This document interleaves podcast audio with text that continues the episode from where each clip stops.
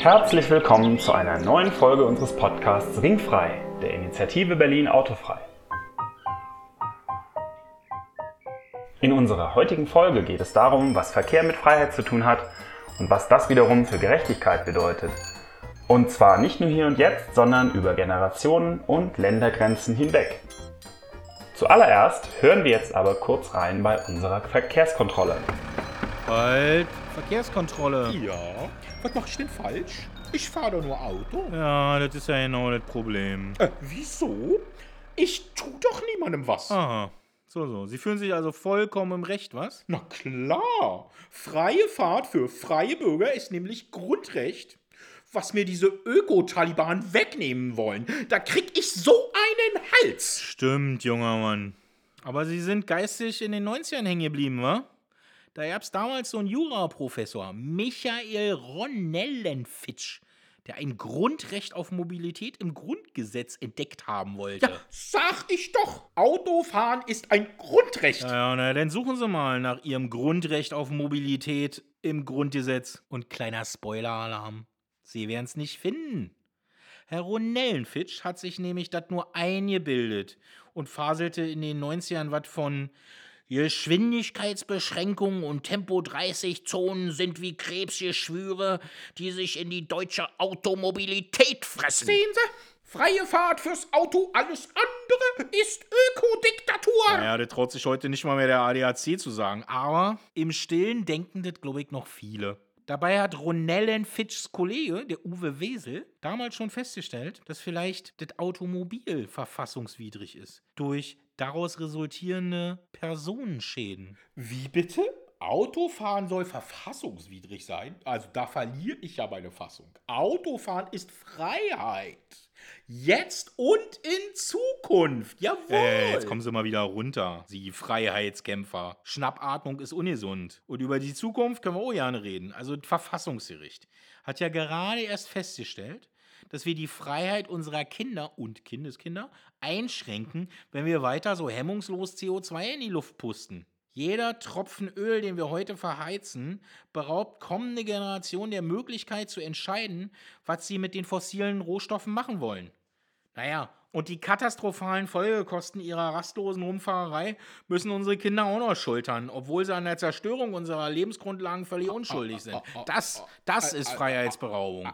Also so habe ich das noch nicht betrachtet. Na, also so habe ich das noch nicht betrachtet. Ja, meine Kinder sollen ja auch ihre Freiheit genießen können. Genau, gut so. Und darum sage ich mal eins, ne? Aussteigen bitte. Berlins Zukunft ist autofrei. Ist besser so für uns alle. Vielen Dank, Jan, für diese Veranschaulichung. Ich freue mich nun sehr auf das Gespräch mit Dr. Roda Verheyen. Sie war eine der zentralen Anwältinnen hinter der Klimaklage am Bundesverfassungsgericht und ist gerade als neue Richterin ans Hamburgische Verfassungsgericht berufen worden. Liebe Roda Verheyen, Sie sind mittlerweile vielleicht die bekannteste Klimaanwältin Deutschlands. Welche persönliche Motivation steckte hinter Ihrem Engagement und waren Sie bei Ihrer Entscheidung, Juristin zu werden, von den großen Prozessen gegen die Tabaklobby beeinflusst? Ja, hallo, schön, dass ich da sein kann. Ähm, ich bin zunächst mal ganz normale Anwältin, aber ja, ich habe eigentlich nur deswegen Jura studiert, um Umwelt- und Planungsrecht zu machen, beziehungsweise dann irgendwann auch tatsächlich ähm, beizutragen beim Klimaschutz. Ich bin ganz dankbar, dass ich das kann. Das ist ja nicht immer der Fall, dass man das machen kann, was man möchte.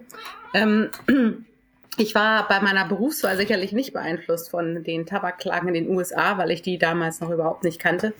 Ähm, ich habe mich dann aber natürlich auch damit beschäftigt, zumal auch im Rahmen meiner Doktorarbeit schon 2003 und 2004.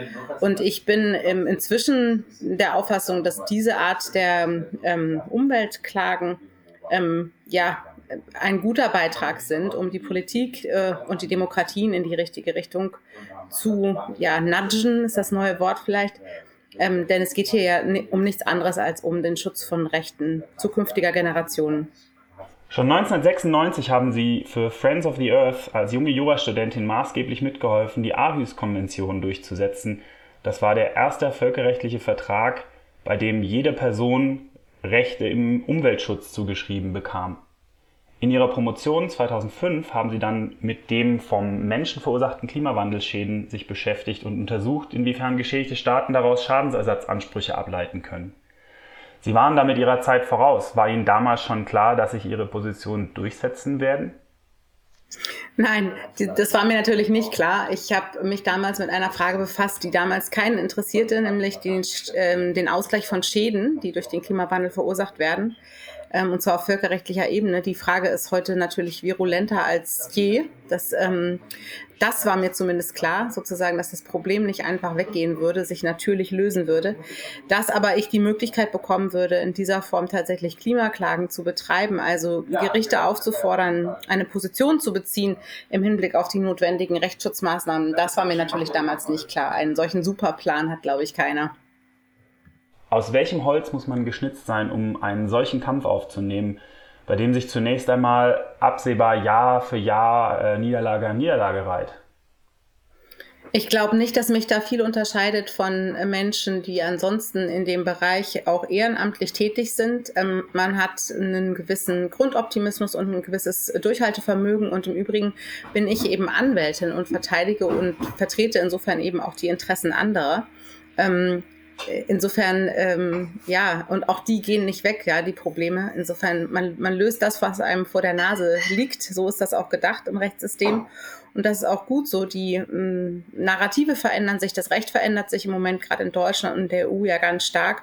Und daraus ergeben sich dann wieder neue ähm, ja, Ansatzpunkte, um um Rechtsschutz zu betreiben und die Gerichte eben in den Klimakrisenkampf zu, in, zu verwickeln, ja, weil das ist einfach notwendig. Wir haben so wenig Zeit ähm, und so gut ich die Demokratien finde, desto wichtiger finde ich auch die Rolle der Gerichte in dieser, in dieser Demokratie und auch im Rahmen der Gewaltenteilung. Zwischen staatlichen und transstaatlichen Akteuren der Industrie und der Jurisprudenz sind es derzeit vor allem die Gerichte, die Handlungsfähigkeit beweisen angesichts der existenzbedrohlichen Klimakrise. Und eigentlich müsste ja jeder vernunftbegabte Mensch ins Handeln kommen. Richterinnen, ich möchte dem Berufsstand nicht zu nahe treten, galten bislang eigentlich nicht als Innovationstreiber. Hat sich hier inzwischen ähm, zwischen den Akteuren ein Grundsätzliches verschoben? Hm, das ist eine gute Frage. Ich glaube, das werden wahrscheinlich Soziologen äh, und auch ähm, Politologen und Juristen in den nächsten Jahrzehnten immer weiter untersuchen. Diese, dieses Phänomen ist natürlich ähm, im Moment gerade in Deutschland sehr stark. Ähm, aber ich glaube, man darf nicht übersehen, dass es ja auch andere Akteure gibt, gerade in Deutschland und der EU, die eigentlich wollen, denen aber der Weg auch nicht bereitet wird. Nicht? Also wir haben inzwischen eine starke Kraft in der Industrie in Deutschland, die eigentlich in die richtige Richtung wollen, die auch eine schnelle Transition wollen die aber momentan von den, ich sage mal, Klebkräften im Recht auch zurückgehalten werden. Und das ist nicht gut. Und da gibt es einfach eine ganz klare Aufgabe für ähm, den Gesetzgeber. Und wir haben, wie gesagt, schon einfach sehr, sehr viel Zeit verloren. Die Probleme sind alle lösbar und man, man kann auch die Transition rechtlich einfassen. Aber das muss man auch tun und nicht immer wieder am Bestandsschutz festhalten. Und gibt es dann noch weitere Nebenspielräume, wie beispielsweise das Aktienrecht, wo man vielleicht erst gar nicht unmittelbar daran denkt, ähm, wo aber über den Finanzmarkt besonders schnell Innovationskräfte den Wandel bringen könnten? Ja, auch da ist es jetzt, sind die Reaktionszeiten lang. Ne? Denn die Debatte um Klimarisiken und, ähm, und auch Investitionsrisiken aufgrund von Klimarisiken, die ist 20 Jahre alt. Ich erinnere mich an, da, an Workshops bei der Münchner Rück und bei der Allianzversicherung wirklich, ähm, das ist sehr, sehr, sehr lange her. Ähm, dieser Trickle-Down-Effekt oder auch die, ja, das Durchsickern dieser ähm, Risikobewertung in die Investmentmärkte und auch in die Unternehmen, das ähm, hat sehr, sehr lange gedauert. Ich denke, dass wir da jetzt auch natürlich auf einem ganz anderen Stand sind. Ne? Wir haben zumindest durch das Urteil auch in den Niederlanden ähm, das Shell-Urteil, über das wir vielleicht gerade nochmal sprechen, eine andere Bewertungsebene. Ja, also es ist ganz klar, jedes Unternehmen muss sich mit, ähm, muss sich mit den Fragen von Klimaschutzverpflichtungen außerhalb des Fachrechts jetzt beschäftigen. Wir haben da eine, eine Compliance-Frage, einfach auch für die großen Unternehmen. Und insofern bestätigt sich im Prinzip das, was man schon vor langer Zeit geschrieben hat, ja, dass auch ähm, die Pflichten eines, ähm, eines Geschäftsführers nach Aktienrecht eigentlich ähm, das Aufstellen des Unternehmens im Hinblick auf den Klimawandel beinhaltet. Aber wie gesagt, da sind ja immer sehr große Ermessensspielräume. Das kann man fast vergleichen mit, ähm, mit dem, was beim Gesetzgeber passiert. Ja? Man kann bestimmte Trends sehen, man kann bestimmte wissenschaftliche und physikalische Tatsachen erkennen und trotzdem anders handeln. Ähm, das muss aufhören. Liegt das an der langen und äh, komplexen Kausalkette, dass beim Klima, etwa im Unterschied zu Corona, die Folgen grundsätzlich immer erst zeitverzögert und global verteilt spürbar werden? Sind da Wissenschaftlerinnen und Juristinnen in, in solcher langfristigen Sicht schlicht besser ausgebildet als die meisten Politikerinnen und Unternehmenslenkerinnen? Zumal bei den letzteren ja ähm, komplett andere kurzfristige Anreizsysteme wirken, Profit und Wiederwahl. Ich glaube, es liegt vor allem an den Zeiträumen, um die es hier geht. Wir haben hier ganz klar ein Langzeitproblem. Wir reden im Moment über eine Transition in Deutschland in den nächsten 25 Jahren. Ja, bis 2045 muss Deutschland treibhausgasneutral werden. Das sind Zeiträume, die für Politiker extrem lang sind, für Unternehmen eigentlich nicht. Und für Gerichte sind solche Zeiträume irrelevant letztlich. Und vielleicht führt das dazu, dass Entscheidungsfindung im Moment auf der rechtlichen Ebene einfacher ist als auf der politischen. Ähm, man kann aber auch natürlich äh, nicht verhehlen, dass die Wissenschaft einfach große Schritte gemacht hat in den letzten 15 Jahren im Hinblick auf die Plastizität der Prognose, äh, was sozusagen uns erwartet und auch was zu tun ist. Und ähm, die Kausalketten spielen aus meiner Sicht, also die konkreten Kausalketten beim Klimawandel, die spielen aus meiner Sicht in diesen groß angelegten ähm, Fragestellungen eigentlich kaum eine große Rolle. Die spielt zwar eine Rolle bei zum Beispiel meiner Klage gegen RWE, also meines Mandanten aus Peru. Da geht es ja ganz konkret um die Frage, ob ein ganz bestimmter Gletscher sich wegen dem Klimawandel zurückzieht. Da haben wir tatsächlich mit der ganz detaillierten Attribuierungswissenschaft zu tun, aber ansonsten spielt die kaum eine große Rolle. Also auch wenn man jetzt das Bundesverfassungsgericht sich anschaut, ähm, die Tatsache, dass die Klägerinnen und Kläger dort vom Klimawandel betroffen sein werden oder schon sind, das hat das Bundesverfassungsgericht schlicht als gegeben angenommen. Sie sind ja selbst nicht Teil von Scientists for Future, kooperieren aber schon bei zahlreichen Verfahren mit Wissenschaftlerinnen. Ergänzen sich für Sie die Disziplinen bereits hinreichend oder wäre da noch mehr Potenzial für Vernetzung und wäre das auch notwendig und sinnvoll? Also auch da kann man vielleicht sagen, es hat sehr lang gedauert. Ja? Also Jon Schellenhuber hat mal gesagt, ähm, er hätte einfach schon sehr viel früher auch ähm, sich aus dem wissenschaftlichen Kokon herausbegeben müssen. Ähm, ich, das kann ich nur unterstützen. Es war ein langer, eine lange Diskussion, bis sozusagen Klimawissenschaftler und eben jetzt auch Scientists for Future sich in dieser Form auch in die Debatte politisch und medial einge, eingemischt haben.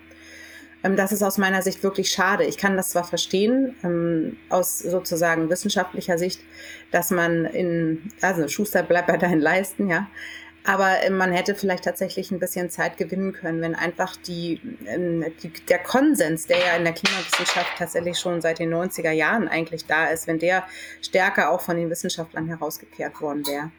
Aber ähm, genau, aber das ist, äh, das hat viele Gründe, warum das nicht passiert ist. Die Frage, ob noch stärkere Vernetzung erforderlich ist, wie gesagt, ich glaube eigentlich, dass die wissenschaftlichen Tatsachen komplett unbestritten sind. Das, worum es jetzt geht, ist Umsetzung ähm, also die Szenarien für die technologische Transformation und auch die gesellschaftliche Transformation, die gibt es ja. Ähm, Wissenschaftler haben da eine große Rolle zu spielen, glaube ich, auch gerade bei der, bei der Umsetzung von technischen Lösungen, bei der Energiewende, bei der Mobilitätswende. Aber ähm, jetzt im Hinblick auf ähm, die, die großen Entscheidungen, ja, die großen Entscheidungen, die sind eigentlich klar. Und das liest man, wenn man das Bundesverfassungsgericht liest. Ja, der Sachverhalt ist komplett unumstritten gewesen. Das hat kein Mensch vorgetragen, dass, ähm, ich sag mal, die Tipping Points nicht fast erreicht sind. Das ist, ähm, an der Stelle sind wir einfach, ich würde mal sagen, Haken, ja, Haken hinter und jetzt muss es vorangehen. Das gilt jedenfalls für Deutschland, natürlich nicht weltweit. Ich würde da jetzt von der äh, Perspektive der Unterschriftensammlung auf der Straße noch hinzufügen, wahrscheinlich betrifft uns das alle, also jeden von uns, selbst die, die sich ähm, schon intensiv mit äh, der Klimawandelthematik beschäftigt haben. Es geht ja darum, das noch irgendwie vom Verstand ins Gefühl zu bekommen, dass das passiert, dass das kommt, dass das Wandel ist, der wehtut ähm, oder vielleicht auch beglückt. Aber dass es, wie Sie sagen, jetzt passieren muss und dass man sich damit anfreundet, dass dieser Wandel kommt und eintritt.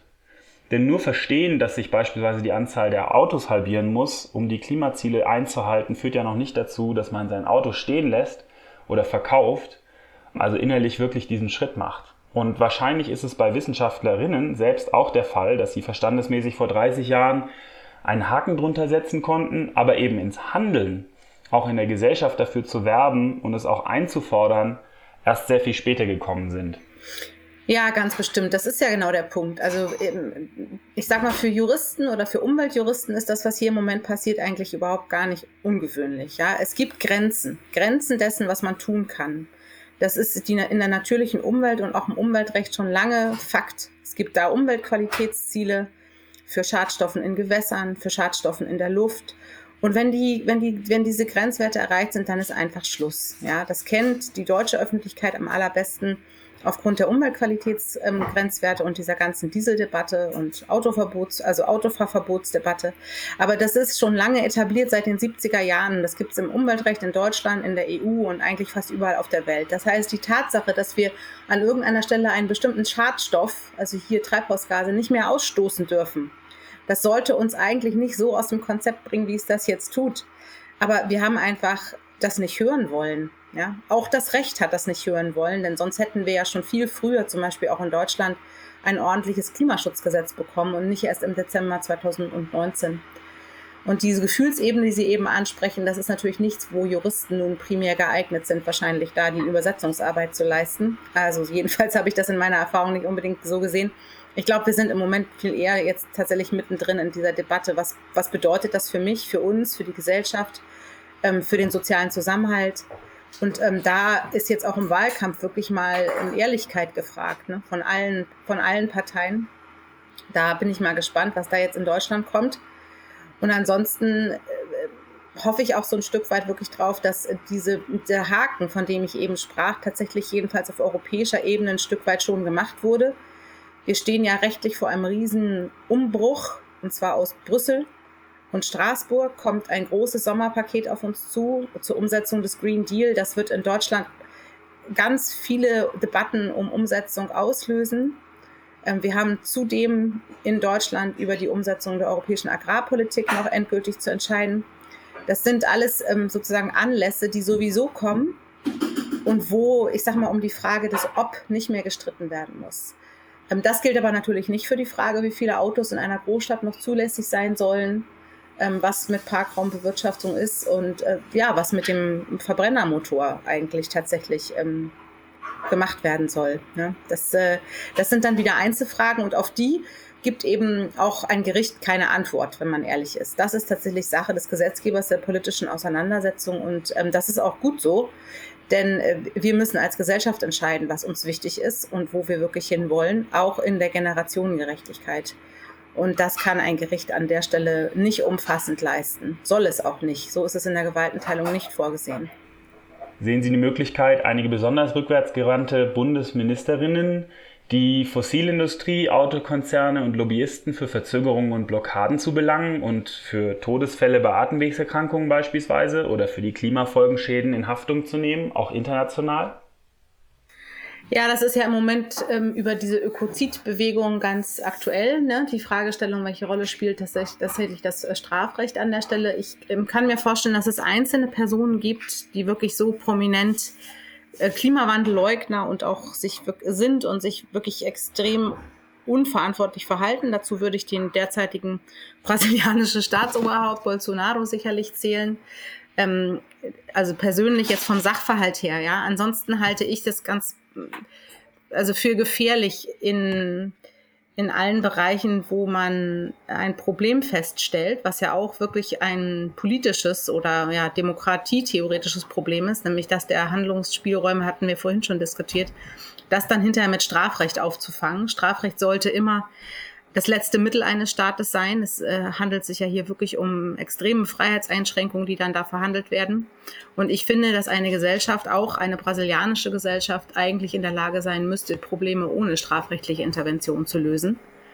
Ähm, deswegen bin ich da sehr zurückhaltend. Das hat aber was mit meiner grundsätzlichen Einstellung diesbezüglich zu tun.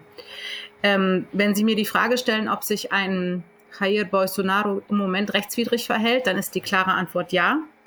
Er verhält sich äh, rechtswidrig und zwar im Hinblick auf das brasilianische geltende Recht aus meiner Sicht und auf das äh, Völkerrecht als also sozusagen Staatsoberhaupt und ähm, Leiter der dortigen Klimamaßnahmen, ähm, ja, für die sozusagen der Staat ist ja verantwortlich nach dem Paris-Abkommen. Und er verhält sich meines Erachtens nach auch jetzt schon rechtswidrig möglicherweise im Hinblick auf das, was im Rom-Statut steht, also internationale Strafgerichtsbarkeit. Ähm, denn auch jetzt schon können ja Verbrechen gegen die Menschlichkeit beziehungsweise Völkermord ähm, geahndet werden. Die, ähm, das Sekretariat äh, hat ja schon vor Jahren mal ein, also des äh, Strafgerichtshofs hat vor Jahren mal ein Paper veröffentlicht, wo es genau um Umweltstraftaten geht. Und diese sind jedenfalls im Kontext eines Krieges ohnehin schon umfasst und äh, mit weiter Auslegung geht das auch, ähm, gilt das auch meines Erachtens nach jetzt schon im Hinblick auf das, was da im Amazonas passiert. Ähm, ob es rechtfertigende dann Elemente gäbe, ja, warum tut man das? Ist das möglicherweise aus nationalem, also aus einem rein nationalen Gesichtspunkt vielleicht doch gerechtfertigt, was da passiert, wäre dann eine Einzelfallentscheidung. Aber im Übrigen äh, glaube ich, dass wir nicht gut beraten sind, uns jetzt vom, ja, uns sozusagen die Zügel aus der Hand nehmen zu lassen über ein Strafrecht, weil man sich dann ja auch immer fragen muss, wer soll das eigentlich vollziehen?